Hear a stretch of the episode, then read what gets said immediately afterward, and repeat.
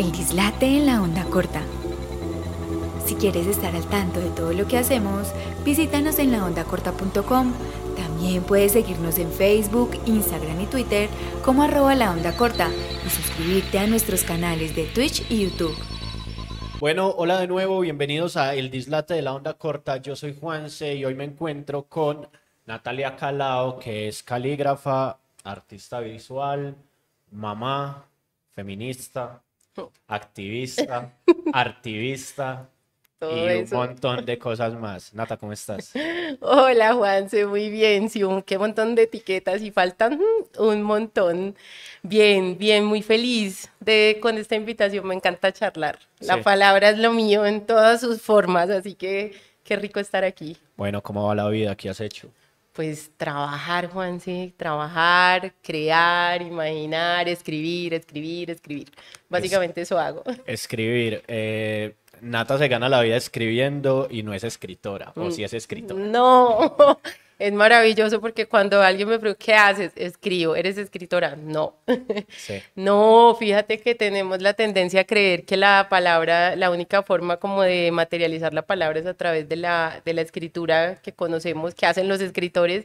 Pues no, yo soy calígrafa, entonces realmente yo me dedico es a la forma de las letras, a estudiar la forma de las letras, a copiar la forma de las letras, porque ante todo la caligrafía es un oficio de copia, eh, lo cual es muy bello también porque me parece mm, un poco como ir en contra de este, de este asunto de que tenemos que crear de cero, que ser originales en un mundo en el que somos siempre copias de todos. Entonces, que haya un oficio que alabe la copia me parece fantástico.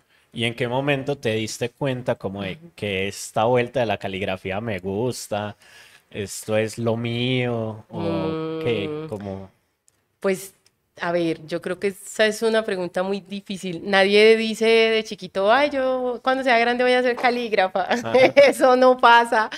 Eh, pero yo eh, sí sentía que había como una fascinación por la forma de las letras. Entonces realmente lo que yo hacía era, con, mi mamá cuenta que yo no dibujaba pues como los dibujitos que normalmente haría un niño, sino que yo ah, dibujaba las letras, o sea, como sin saber obviamente leer ni escribir, entonces como que esa, esa intención como de ver un cartel o lo que fuera, yo trataba de replicarla.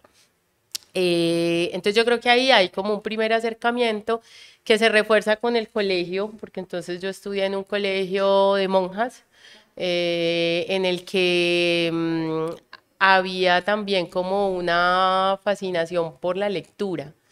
Y teníamos una profesora de español hermosa que hace poco visitamos en Bogotá, una amiga y yo, una amiga del colegio que es escritora, esa sí escribe como escribe la gente normal. Escribe, esa sí escribe, como escriben los, los escritores. Como escriben los escritores, eso y fuimos a, decirle como, este es el libro de ella eh, y yo hago esto en mi vida y tiene mucho que ver con que usted haya sido profesora de nosotros. Pues la señora ya está muy viejita, pero eh, para ella eso fue como, y para nosotras también, ¿no? Entonces estudié en un colegio de niñas eh, y, y, y de mujeres, pues en el que nos enseñaban a escribir de cierta forma. Yo soy hija del método Palmer, yo creo que, yo no sé si acá todos son muy jóvenes, pero el método Palmer era la letra con la que, con la que escribíamos, las mamás de nosotros escriben con esa letra y esa es la razón por la que las letras de las mamás se parecen, son muy parecidas, cada uno pues tiene como su toque eh, personal porque la escritura tiene un sello personal, pero en última somos hijos de esa, de esa letra. Yo soy hija del método Palmer, entonces aprendí a, a escribir con letra cursiva, con un ángulo de inclinación, bueno, como con todo lo que tiene que ver con ese método. Eh, y por ahí un poco como que em, empecé a encontrar que me gustaba mucho, ¿no? Y pues lo típico en el colegio de hazme las cartas porque tú tienes una letra más bonita. Pero además yo soy, bueno, hija del método Palmer y adolescente en medio de, de la letra Timoteo, que yo me voy a los trajes con el que sea por esa letra porque es lo máximo, es un hit, es una letra que, que nos marcó, ¿no? Que a quienes estuvimos en ese momento en la adolescencia nos marcó. Entonces a mí se me volvió una obsesión aprenderme esa letra. Y, y, para suerte mía, pues esa letra luego se volvió un boom y todo el mundo contrataba a quien supiera hacer esa letra. Entonces yo viví muchos años de escribir con esa letra de, de Timoteo. O sea, le debo mucha plata a Jairo Rueda, que es el creador de esa letra, de cuenta de haber, de haber aprendido y haber trabajado con esa letra. Y ya, y luego empecé como, bueno, si esto me gusta, entonces empecemos a investigar, ¿no? Y empecé a investigar y en el camino me encontré sola, sí. La caligrafía no es, una, no es un oficio que dicten en ninguna universidad, por lo menos no de Colombia. Entonces esa búsqueda fue autodidacta. Pero en ese camino yo me encontré con, con un maestro que tenía una academia por acá cerca que se llamaba la Academia Monet me lo encontré hace muchos años y me dijo como, oye, eh, yo creo que eres muy buena porque no te vienes a hacer un taller conmigo. Entonces yo empecé en la academia de él a estudiar como estudiante. Y, eh, y estudié y estudié hasta que llegó un punto en el que me dijo, ve, si dictas un taller. Entonces ahí ya pasé de ser estudiante a ser profesora. Y fue como súper divertido, muy bello. Él además un señor precioso que le agradezco infinitamente, se llama Santiago Londoño. Y, y, entonces cuando yo me di cuenta que de verdad eso era un oficio juicioso, serio, ya empecé también con juicio y con seriedad a estudiar. Entonces yo lo que hice fue eh, estudiar artes enfocada en la caligrafía. Entonces, defender el oficio en la academia fue como mi gran reto en la universidad hasta que los profesores entendieron pues que yo no dibujaba, que yo no tomaba fotos, ¿no? Además, un artista como que no, que no hace algunas cosas que se supone que hacen los artistas, pero, pero entonces lo que, lo, que, lo que hacía era decirles, bueno, pero es que la, pues la caligrafía tiene una historia, la caligrafía tiene un proceso de aprendizaje, tiene una técnica y tiene un producto. Entonces ese producto puede también, un poco como que si lo empujamos en esos límites, eh, lo llevamos un poco más allá de los límites, vamos a tener un producto artístico también, un objeto artístico. Y ya los profesores entendieron claramente pues como ese, ese enfoque, lo respetaron, lo apoyaron y yo me gradué con un trabajo de caligrafía. Entonces, obviamente con una monografía pues y con todo un tema alrededor de la semiótica, de la lingüística, porque pues eso es lo que hay como por debajo, pero eso así como a grandes rasgos es mi llegada a las letras. Genial. ¿Y todo el tiempo has estado en pro de las letras o qué has hecho también como así que, diga, parce, me dediqué también a esto, mm, que me ayudó para forjar esto?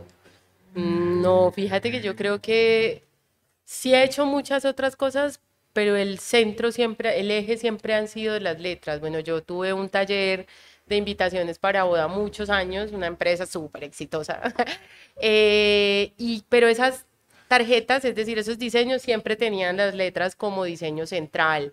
Eh, también he sido correctora de estilo, también he sido eh, asesora de tesis de grado, entonces, pero fíjate que todo es alrededor como de, de la palabra, de escribir, exacto, ¿no? Entonces, sí, claro, la, la forma de las letras es, es, es la base de mi oficio, pero el fondo también. Yo siento que un buen calígrafo tiene que ser un buen lector, si no, no, no, no funciona. O sea, es, imposible que uno, porque es como que, bueno, voy a hacer una, una, analogía y tú me dirás si está mal, pero digamos con el oficio del escritor, es como que tú lees y lees y lees tanto y uno como que se va llenando tanto que en algún momento uno tiene que sacar eso, ¿no? Y ahí es donde sale la escritura. Eso, eso José Alejandro Castaño creo que era el que, fue uno de los que me dijo alguna vez, fue uno llega un momento en el que se cansa de leer y dice, yo tengo que empezar a escribir. Exactamente, es exactamente lo mismo con la caligrafía. Entonces, llega un punto en el que uno, eh, pues, lee, lee, lee eh, y copia y copia y copia, porque de hecho en algún punto de la historia eh, los calígrafos se llamaban copistas, o sea, uno copiaba, uno copia la letra de otros calígrafos todo el tiempo, pero llega un punto en el que uno dice, bueno, ¿y, cuál es mi letra? ¿No? Yo tengo una obra que se llama Esta es mi letra y es una plana de 25 veces escribir esta es mi letra es porque llegó un punto en el que yo ya no sabía cuál era mi letra. Entonces es chistoso y era divertido, pero era también un asunto de fondo de, carajo, ¿y ahora yo qué hago con esto que ya me los, que ya aprendí, yo ya me sé estas letras, yo ya me sé estas. Hay unas que me gustan más, otras que menos, y ahora yo qué hago con todo eso? Bueno, pues ahora crear con todo eso. Entonces llega un punto en el que uno ya vomita un montón de letras, así literal. eh, la copia. Quiero, quiero que como que nos centremos ahí un momentico. A nosotros en el campo creativo y en el ámbito creativo todo el tiempo nos hablan de eso. Es que todo tiene que ser original, todo tiene que ser original, todo tiene que ser original. Y hay un, hay un documental que se llama, que es algo así como vamos a hacer remixes o, remix, que es eh, eso, todo es un remix y, y, es la historia de un, de un músico, ¿cierto? Que lo habían demandado por copiar y el man explica, yo no copio porque yo me robo 3 milisegundos de cada canción.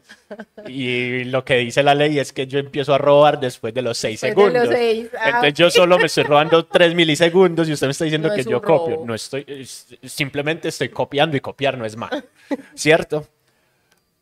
Tú aquí nos dices, copiar no es malo. Copiar no es malo. ¿Qué, qué es lo que nos deja copiar? O sea, ¿qué nos ofrece copiar? ¿Qué nos permite copiar? Pues porque, por ejemplo, yo dentro de mi léxico, la palabra copiar la eliminé, sobre todo cuando alguien se está refiriendo a, escribir, ¿cierto? Cuando alguien, porque mucha gente dice... Satanizada. Sí, porque mucha gente me dice, eh, no, es que estoy copiando algo para la chica que me gusta. Y yo, vení, ¿lo estás sacando de un libro? Ah, no, no lo estoy sacando de un libro, lo estoy escribiendo yo. Y yo, ah, bueno, entonces lo estás escribiendo, no lo estás copiando, ¿cierto? Porque copiarlo, listo, yo copio un poema. ¿Cierto? Yo copio algo que Neruda escribió, pero ¿en qué momento este copiar es beneficioso? Me permite cosas. Pues a uno cuando escribe, cuando copia un poema, pues le puede permitir que la nena sonría y le, le empiece a gustar más lo que uno hace, ¿cierto? Pero en este sentido, ¿qué beneficios nos trae copiar? Porque es necesario copiar, porque la verdad es necesaria la copia. Es necesaria la copia, de acuerdo.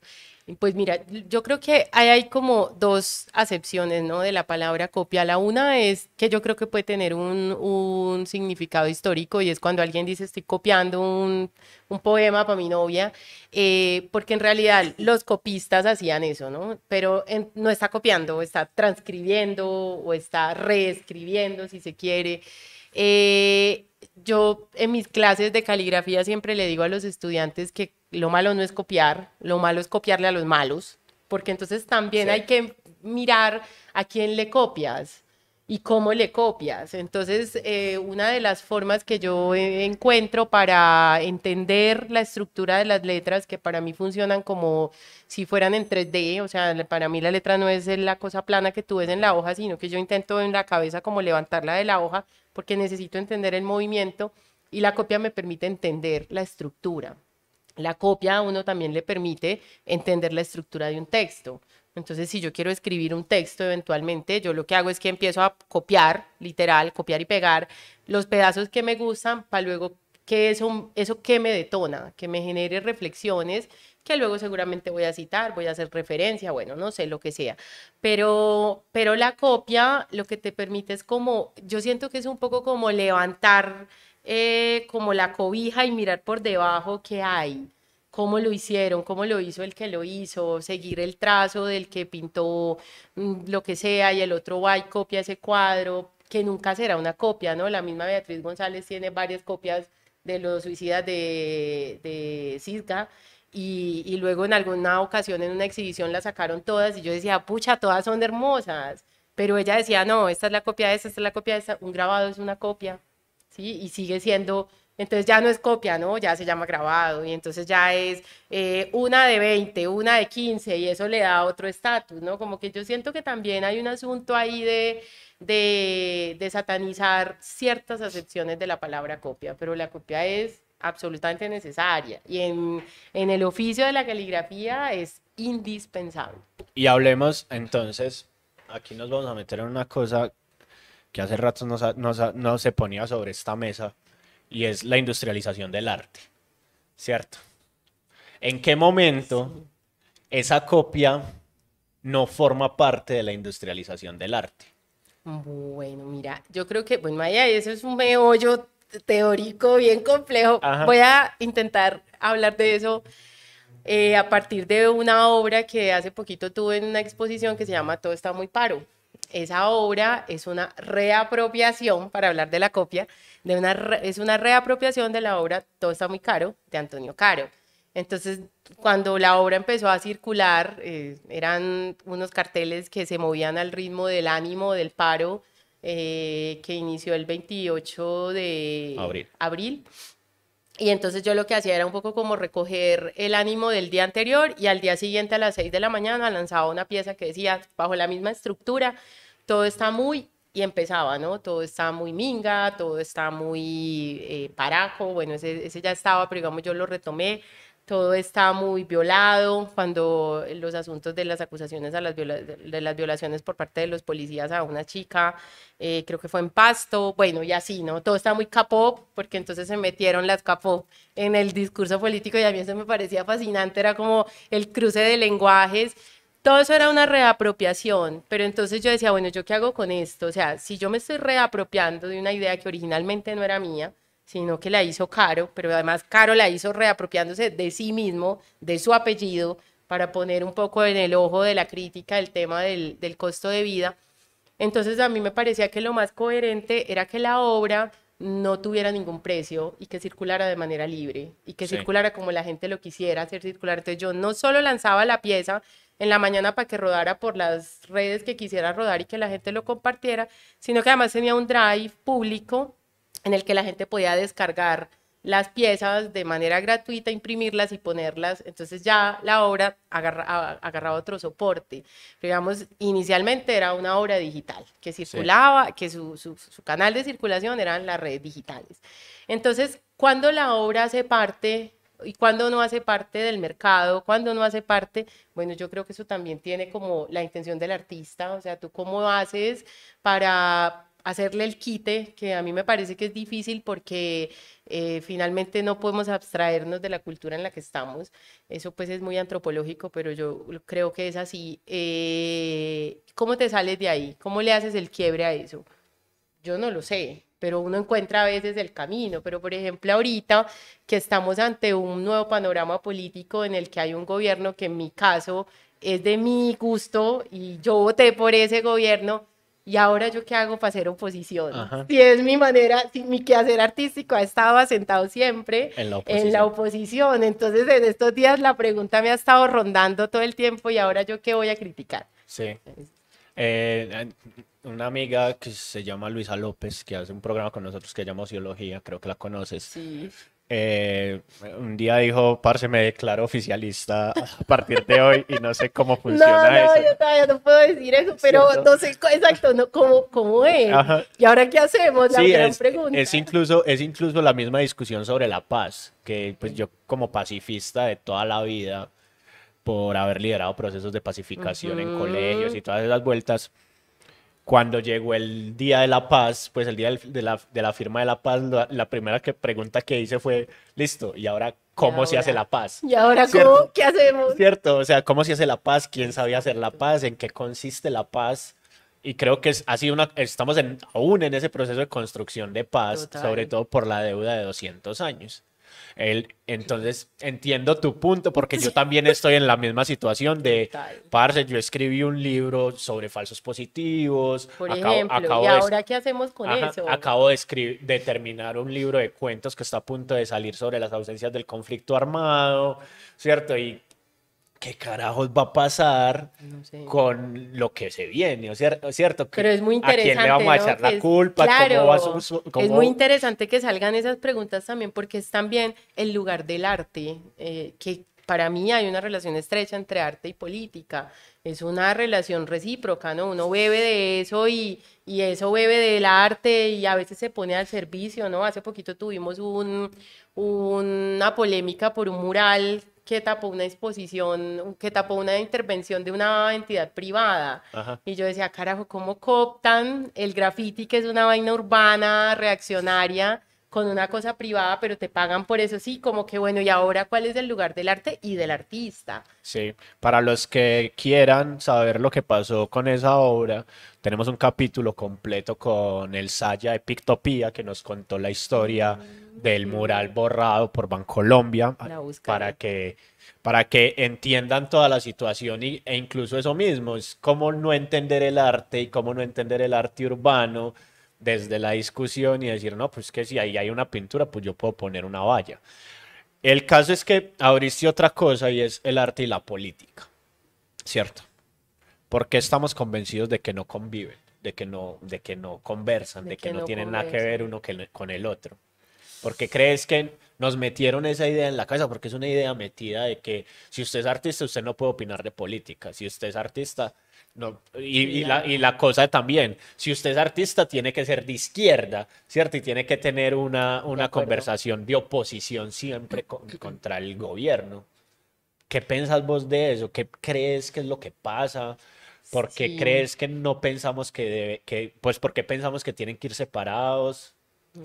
Pues mira, yo eh, a nivel personal creo que no están separados. O sea, yo defiendo al artista que se pone de frente al panorama político y lo encara y lo trata como un objeto de estudio. Hay obviamente muchas funciones en el arte, digamos, la evasión podría ser una y hay muchos eh, artistas que eligen la evasión y en ese sentido, pues está bien también. Es decir, el, el tema no es como criticar el lugar de enunciación de los artistas, sino eh, que no haya claridad frente a ese lugar. Creo que esa sería como una de, la, de las primeras como reflexiones que habría que hacer ahí. Lo segundo es que evidentemente sí hay una, una lo que llaman polarización, realmente a mí me parece que es una politización. Entonces, eh, que hayamos puesto sobre la mesa ah, el tema de la política otra vez y vamos a hablar de política. ¿Qué le hace que te peleemos por política? Porque es que eso también hace parte de la conversación. Realmente lo que nos está diciendo o lo que creo yo que le está diciendo al país es, nos hizo falta hablar de política por muchos años.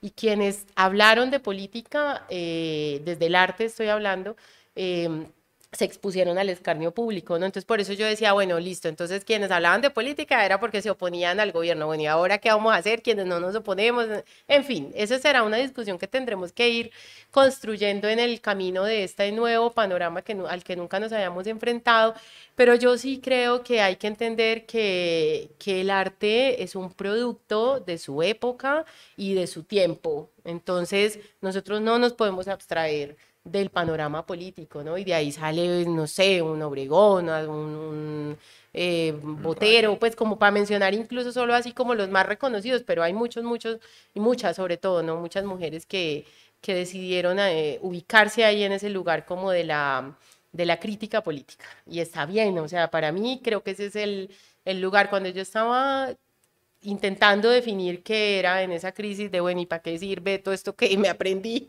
Todas estas letras, ¿y ahora qué voy a hacer con esto?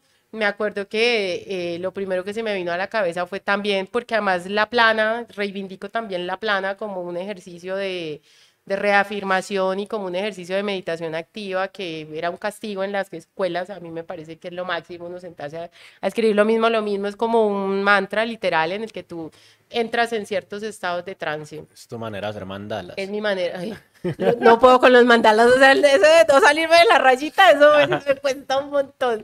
Pero con la plana sí puedo. Y yo hacía una plana que decía, soy una calígrafa feminista, porque tampoco se me podía olvidar que entonces no era solo ser artista. Tú ahorita cuando me presentaste te- me pusiste un montón de etiquetas. Claro, es que además soy artista, soy calígrafa, soy artista, soy feminista, soy mujer, soy negra. soy- Sí, entonces uno como que, bueno, yo recojo todo esto y esto solo me da eh, activismo con este oficio que yo tengo. Y de ahí salen obras como esa, como Todo está muy paro, obras como El vacío que habito, que es una que estuvo hace poquito también en otra exposición, hablando como sobre los líderes sociales asesinados, pero también en clave pues de caligrafía, así como que entender cómo nos agarramos, o sea, es que la realidad en la que nosotros vivimos es, es muy rica, es muy rica eh, para los dos lados, ¿no? O sea, tristemente y también alegremente, porque también somos el baile, la risa, la alegría, la, resistencia misma contra eso tan doloroso que nos ha tocado atravesar a unos más que a otros, digamos, hubo quienes elegimos pues leer, investigar y, y que esa vaina nos doliera y ahora qué hacemos con esto, pues lo escribimos, ¿no? Y escribimos cuentos y, y yo hago caligrafía con eso. Habrá quien no y también está muy bien, pero indudablemente hay una relación entre el arte y la política. Una amiga eh, conocida de ambos, alguien que quiero mucho, es mi vecina para acabar de ajustar. Cuando le conté que iba a tener esta conversación, me dijo, tengo muchas preguntas para hacerle. Ay, yo sé quién es. Y yo como, vale. Eh,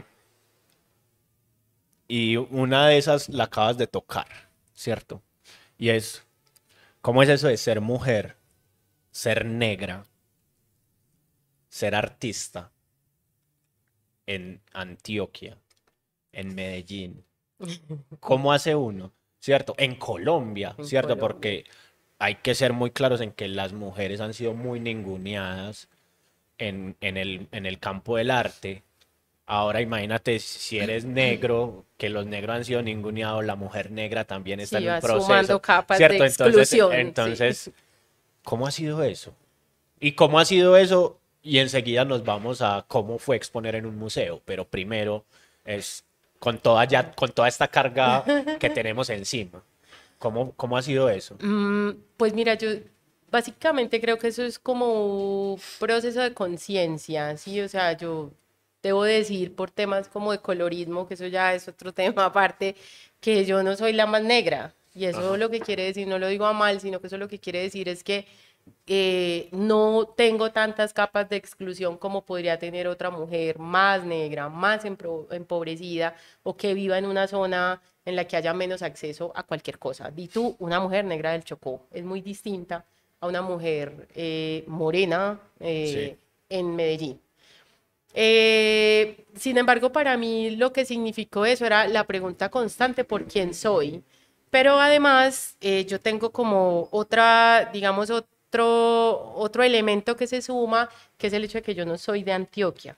Entonces, era una mezcla entre ser costeña y ser paisano. Ya ahora no, no sé, y realmente ya no me importa tampoco como mucho encontrar de dónde soy o qué soy. Bueno, eso ya no es tan importante para mí, digamos, en términos de lo geográfico, pero sí me interesa más saber, eh, por ejemplo, cómo transita una mujer en la calle, ¿sí? Por dónde tiene que caminar, cómo se viste para caminar, para habitar el espacio público. Esa para mí es, es una pregunta constante en la que, por ejemplo, yo hago un mapa de recorridos míos propios eh, que hace poco empecé a hacer ahora ya en carro, porque entonces ya ando viviendo la experiencia de manejar un carro.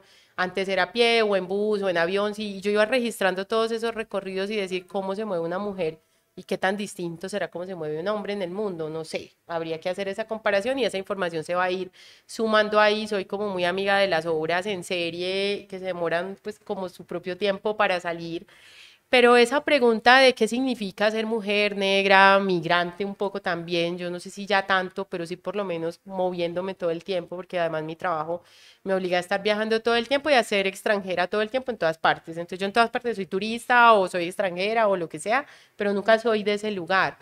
Eh, conciencia permanente, conciencia permanente de qué soy, qué tengo, el privilegio, entre comillas, que esa palabrita también podríamos eh, buscar qué es lo que significa, pero digamos privilegio en el sentido de que puedo hacer ciertas cosas que yo sé que hay otras mujeres que no pueden hacer.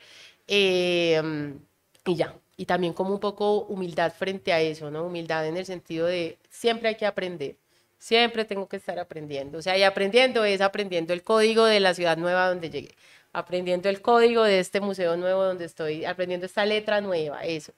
Pero para mí ha sido un proceso muy lindo, muy lindo ese de denunciarme mujer, negra, feminista, mamá. Eh, creo que ese sobre todo eso es como irme encontrando hacia adentro y luego ponerlo hacia afuera. Muy teso.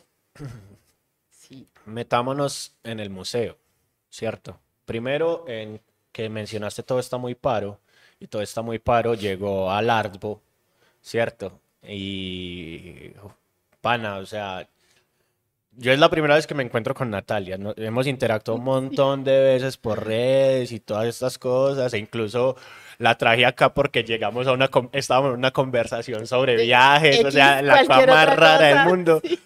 De etiquetes baratos, Ajá, ¿no? sí, de etiquetes baratos. Y, y cuando dijo que iba a llegar al Artbo, yo le di mucha difusión a ese proceso de todo está muy paro porque me pareció hermoso porque yo soy uno de los que siempre que hay una manifestación me pregunto cómo podemos aportar, Total, ¿cierto? Nosotros los total. artistas, ¿cómo podemos hacer ¿Cómo nos cosas ahí? Sí, cómo nos vinculamos y esa me pareció una forma muy bonita, pues yo salí a, so- a tomar fotos con mi hermano eh, y pasaron cosas muy bonitas alrededor de eso, pero ya cuando llegó al museo fue como fue puta, ¿cierto? Yo también dije, fue puta. Qué cosa tan tesa.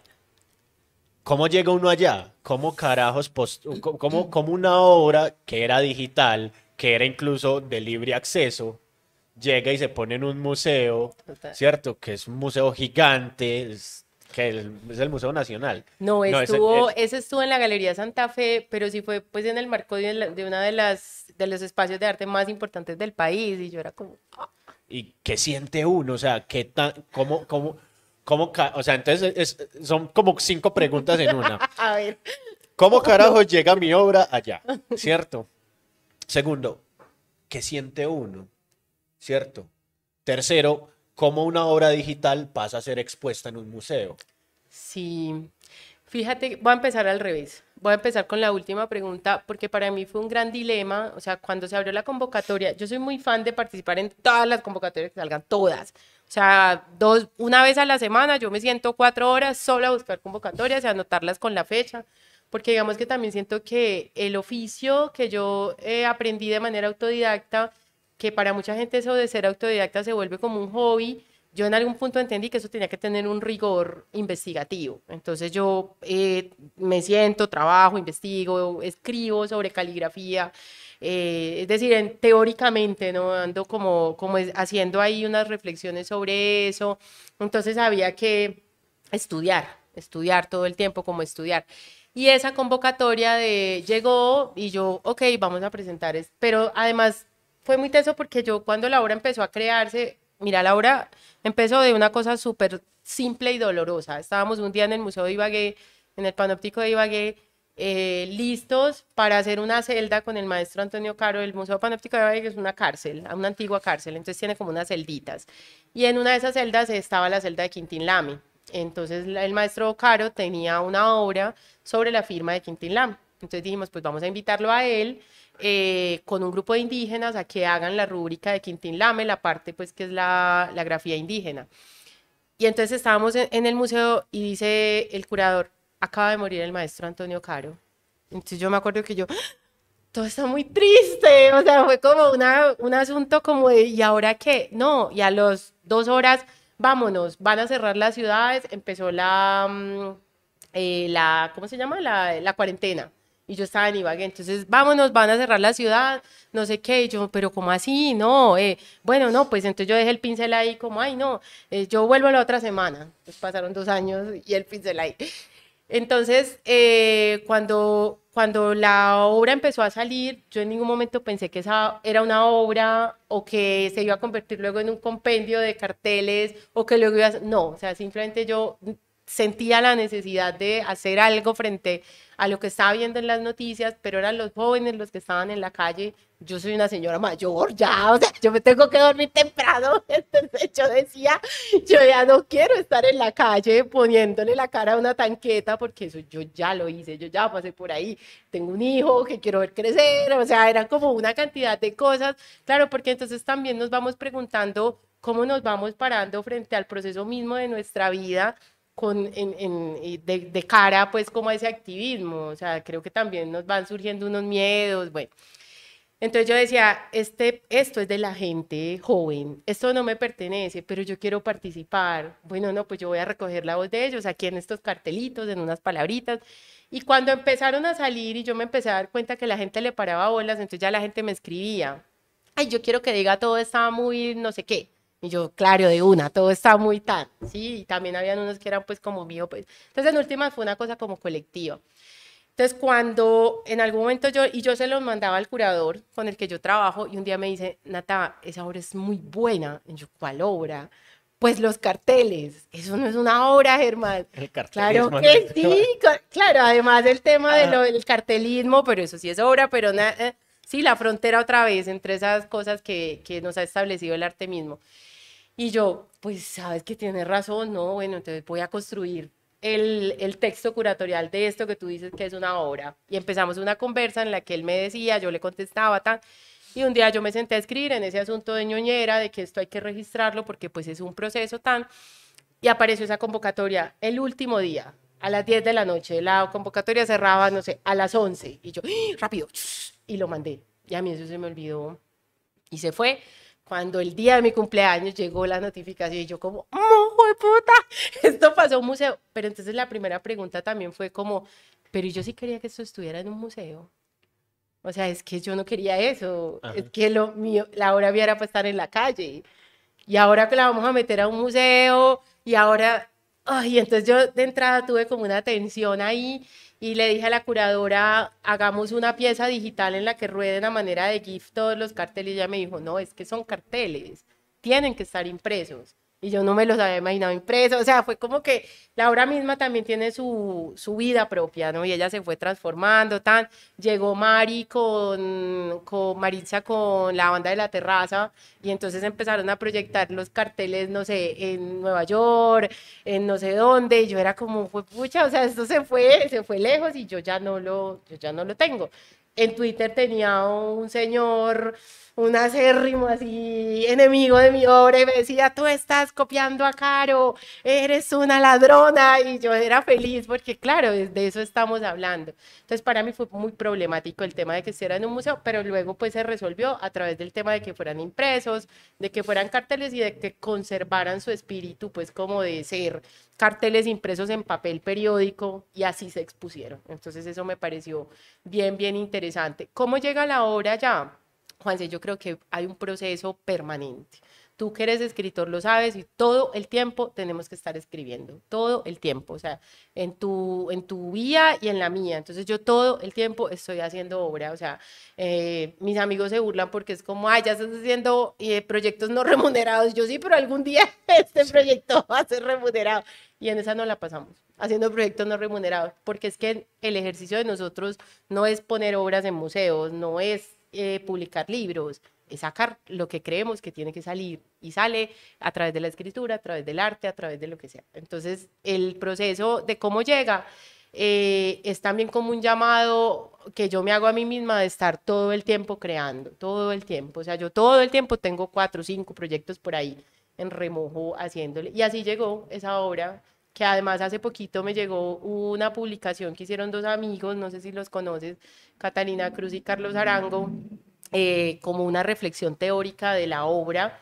Carlos Arango fue el que le puso la, el nombre a, a, la obra, yo ni siquiera lo tenía y él como todo estaba muy paro, bueno, y yo, wow, fantástico. Carlos Arango también mandó una pregunta para hacer. Ah, bueno, muy bien, ya vamos para allá. Y, él, y ellos hicieron un texto que lo terminé de leer, aquí es la primicia, lo terminé de leer, por fin, lo terminé de leer hace poquito y yo era, o sea, impactada como de lo que ellos fueron capaces de encontrar en mi propia obra que ni yo misma hubiera podido poner en palabras. Claro, su oficio es el de escribir, el mío es el de hacer caligrafía y me pareció precioso eso que hicieron.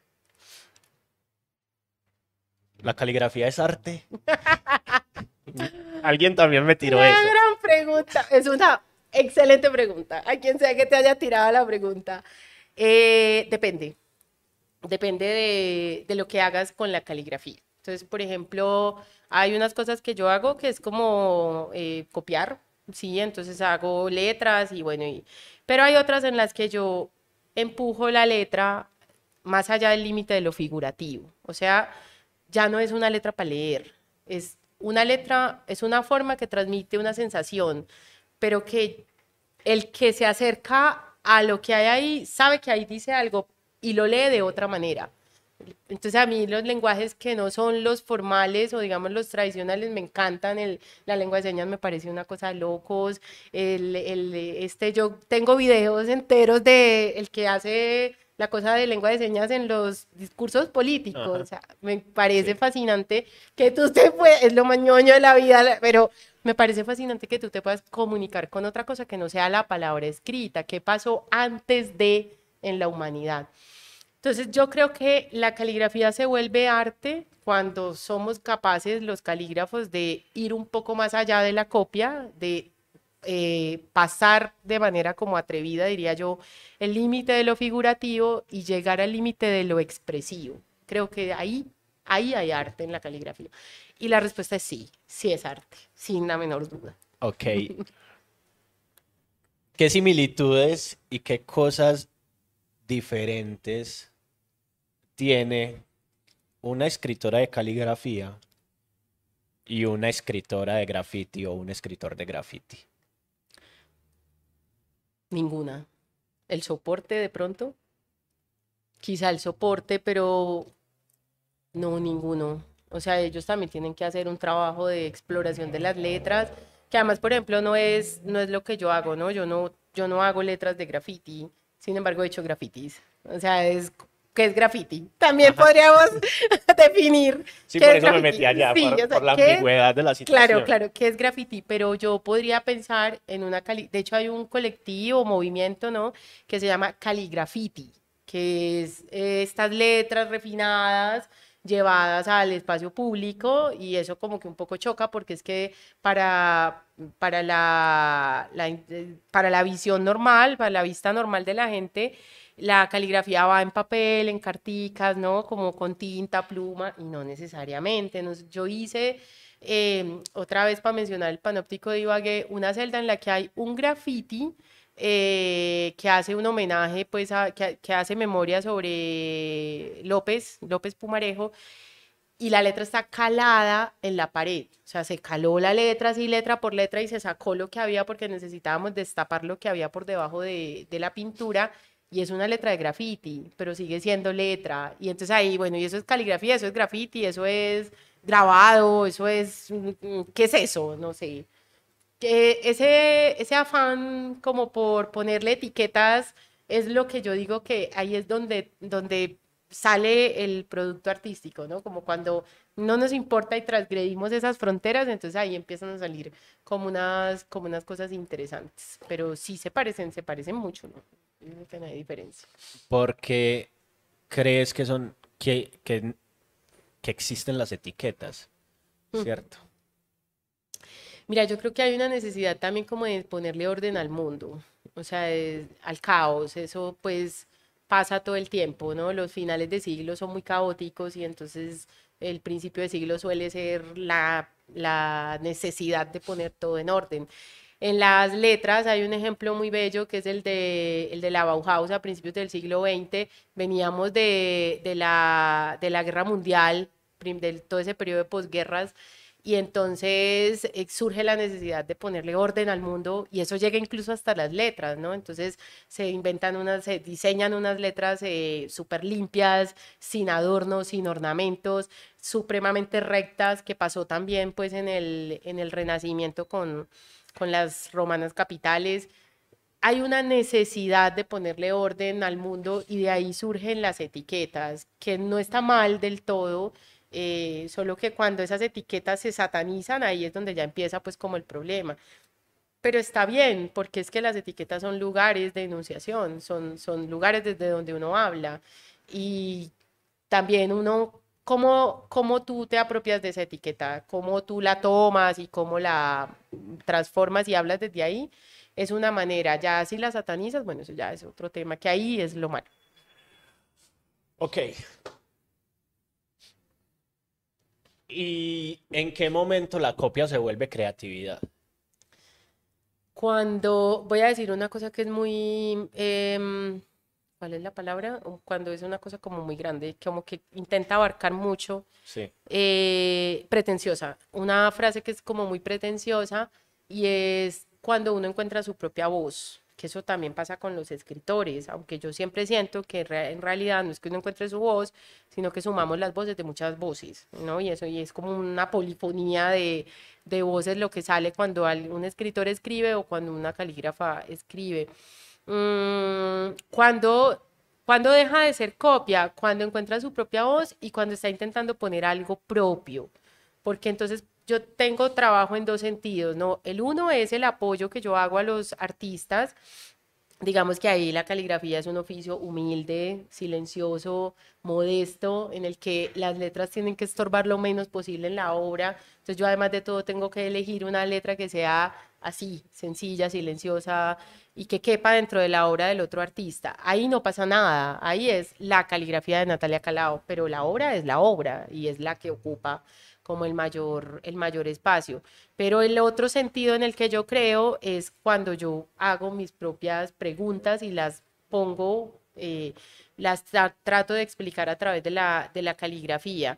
Entonces ahí ya estamos hablando de, de que eso sí es creación, ya no es copia. Yo pensaría, esto es copia, aunque no siempre, porque yo a veces diseño letras que son propias mías, o sea, que me las inventé justo solo como, y además es un, es efímero, ¿no? Porque entonces como se hace sobre la pared, eso luego le echan pintura y se borra y se fue la obra y se fue la letra y ya no quedó nada. Entonces además también ese asunto de ser humilde se lo da el carácter efímero, yo no me puedo apegar a eso porque pues ahí no hay nada pero en, en lo otro de pronto sí. Ahora yo podría plantear una obra en la que las letras se van borrando, como lo que hizo Doris Salcedo con, con una de las obras que puso en, la Plaza de Bolívar, que eran unos vidrios, creo que se llamaba Palimpsesto, unos vidrios tallados con los nombres de las personas asesinadas y la gente caminaba encima de eso y se iba, y se iba desapareciendo la palabra. Esa es otra, ¿no? Que es como, yo tengo una obra en la que hay una caja de agua con una palabra que dice Colombia en el fondo y una gota cae, entonces cada que la gota cae, pues se distorsiona la, la palabra que tú estás intentando leer allá en el fondo. Esa es una palabra que desaparece y no es una letra pues superior, no, una letra X cualquiera, simplemente dice Colombia. Es también el mensaje que hay en el fondo lo que hace que sea copia o no.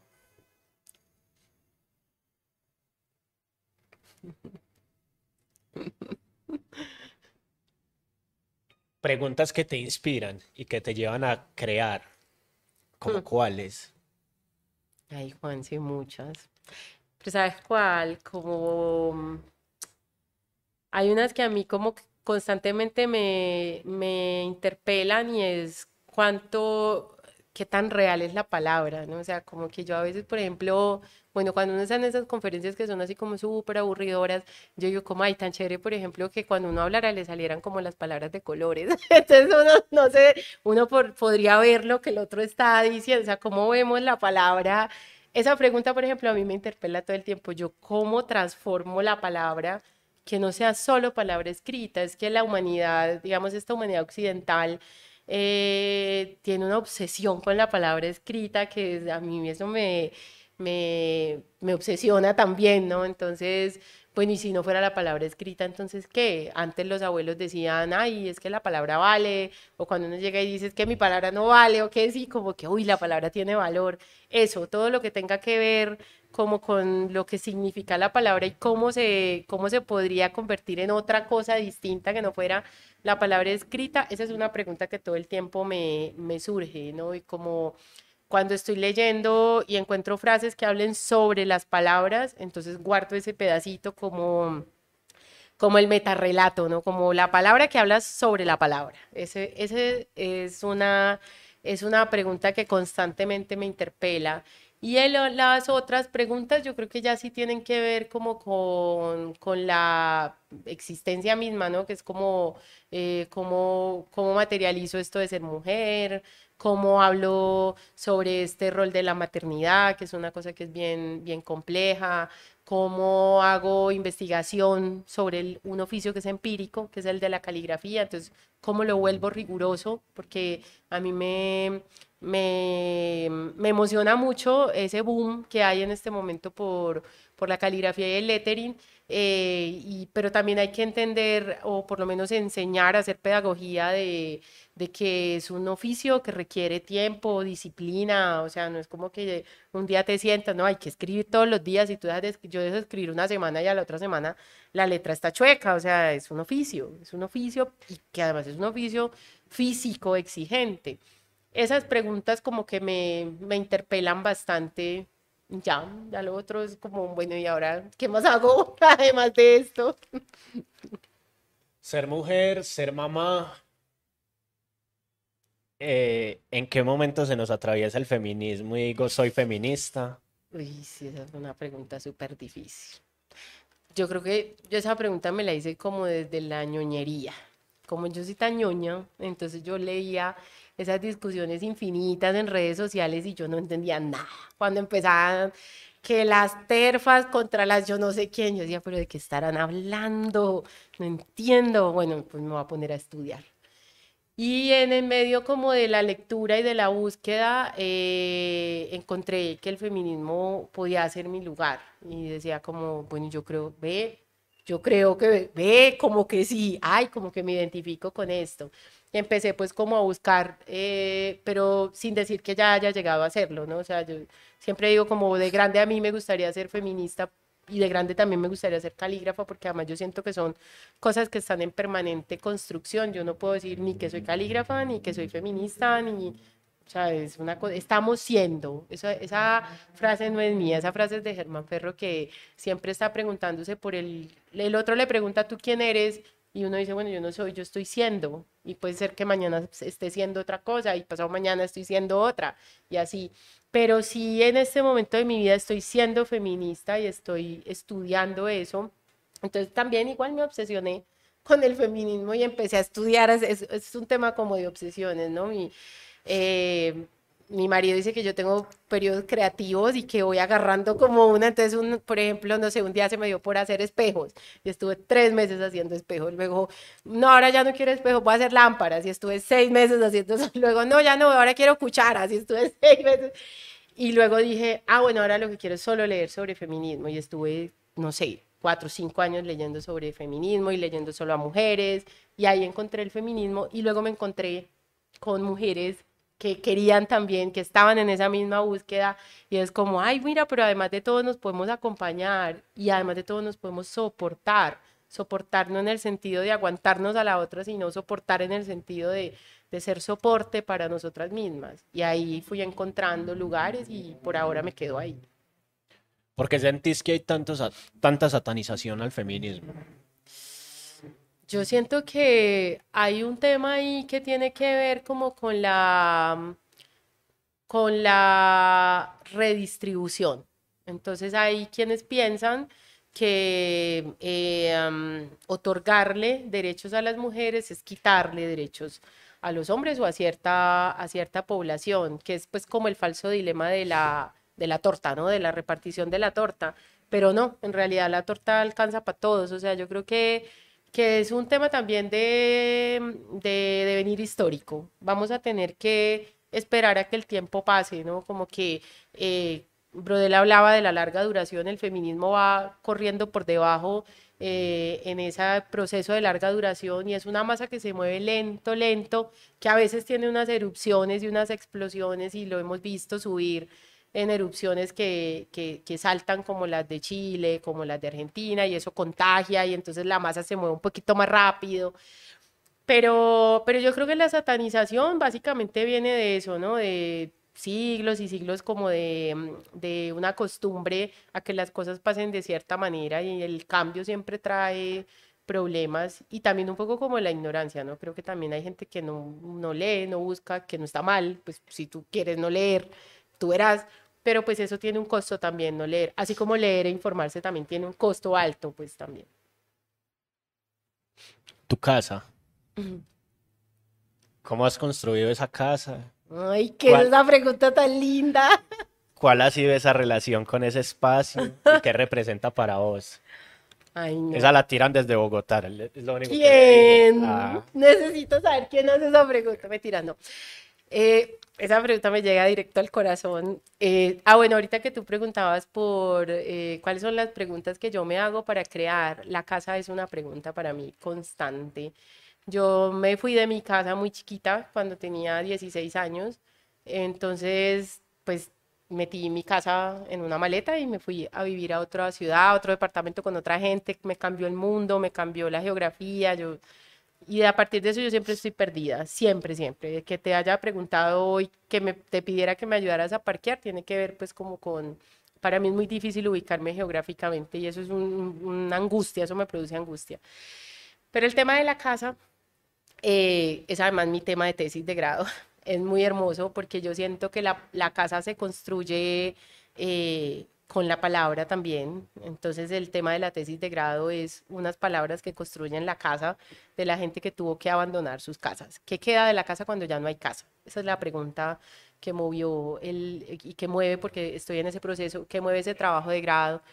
Entonces la casa para mí es un proceso, la casa es una cosa que está viva, entonces la casa habla, la casa se mueve, la casa se cansa también, se desgasta y hay que irse o hay que...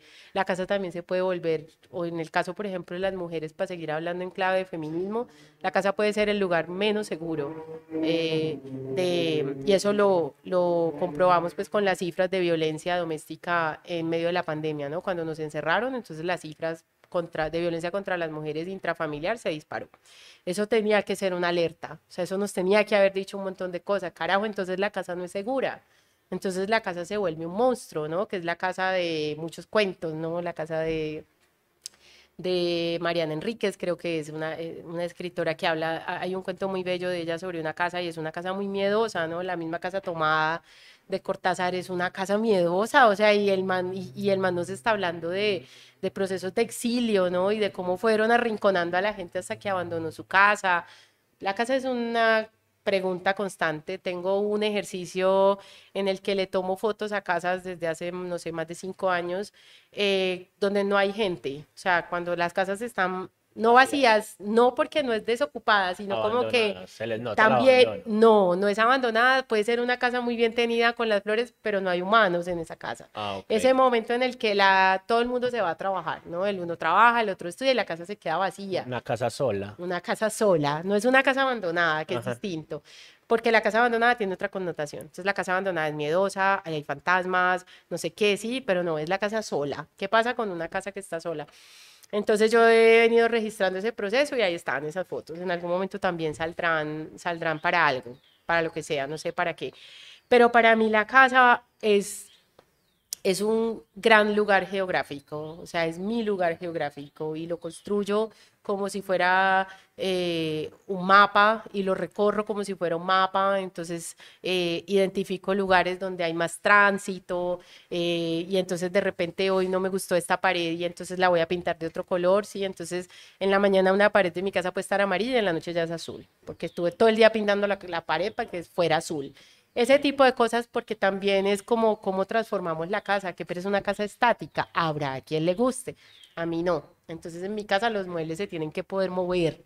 El closet no puede estar pegado a la pared, yo quiero que se mueva. Entonces mañana el closet está en otro lado, la sala está y así. Y eso es la casa, es una construcción bien bonita, bien bonita, teóricamente y, y físicamente también. Bueno, para ir cerrando, no, todavía no. Mejor no. sigamos con las casas. Y las casas y los museos como casa. ¿Qué son los museos para vos? Ay, los museos son mi casa. Esas preguntas están muy hermosas. El, Museo del Río Magdalena es mi casa. Es, fue, el encuentro con el Museo del Río Magdalena fue azaroso.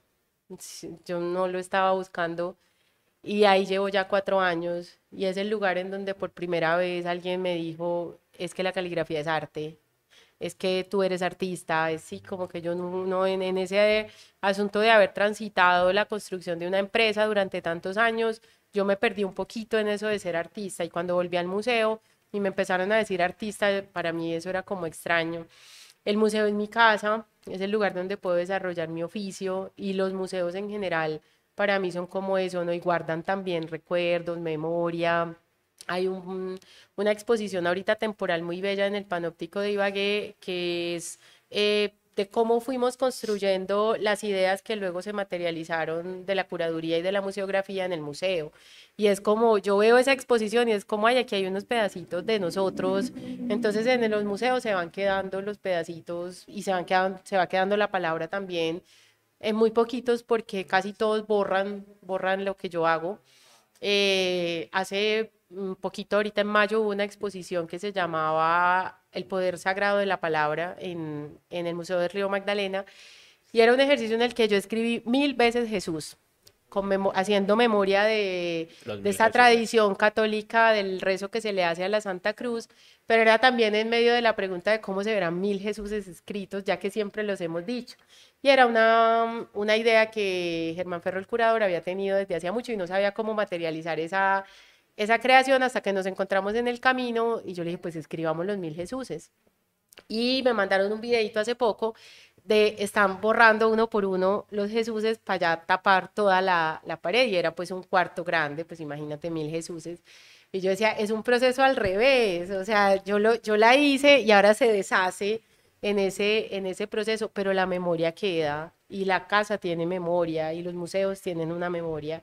Y digamos que la palabra escrita que se va poniendo sobre esos museos va también construyendo su propio camino de memoria que en algún momento también yo quisiera como recoger de manera ya como sistemática y rigurosa lo que ha pasado en los museos en ese tránsito de la museografía tradicional, del plotter, de la placa con los, con los, con los textos, a la palabra escrita y a la curaduría in situ, que es también como esa posibilidad de que, bueno, si me tienen ahí, vení, escribime aquí tal cosa, vení, más bien borremos y ahora volvamos a hacerlo de otra manera, que no es una cosa que permita el plotter.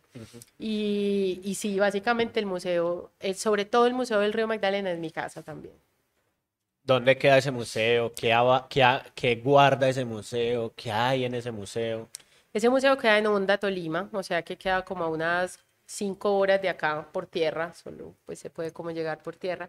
Y está en Honda, que fue uno de los puertos más importantes que tuvo el río Magdalena en su momento, ¿no? Cuando, cuando todavía teníamos tránsito fluvial. En este momento el Museo del Río Magdalena creo que es el único museo que está dedicado enteramente a la memoria del río. Eso es muy bello. Del río Magdalena, porque pues tenemos el Cauca, el Amazonas, el Atrato, bueno, hay muchos ríos, que además estamos rodeados de ríos, pero el Magdalena es, un, es nuestro eje, es nuestra arteria, una de las arterias principales, y por el Magdalena entró todo lo que tenía que entrar a, a Colombia. Entonces, el Museo del Río Magdalena es, un, es la memoria viva de ese río mundo, como dice el texto curatorial que da la bienvenida a ese museo. Es un río mundo en el que se encuentran todos, se encuentran los oficios, se encuentran los saberes, se encuentra la historia misma de nuestro país. Entonces, creo que es bien importante. Si no han ido, vayan.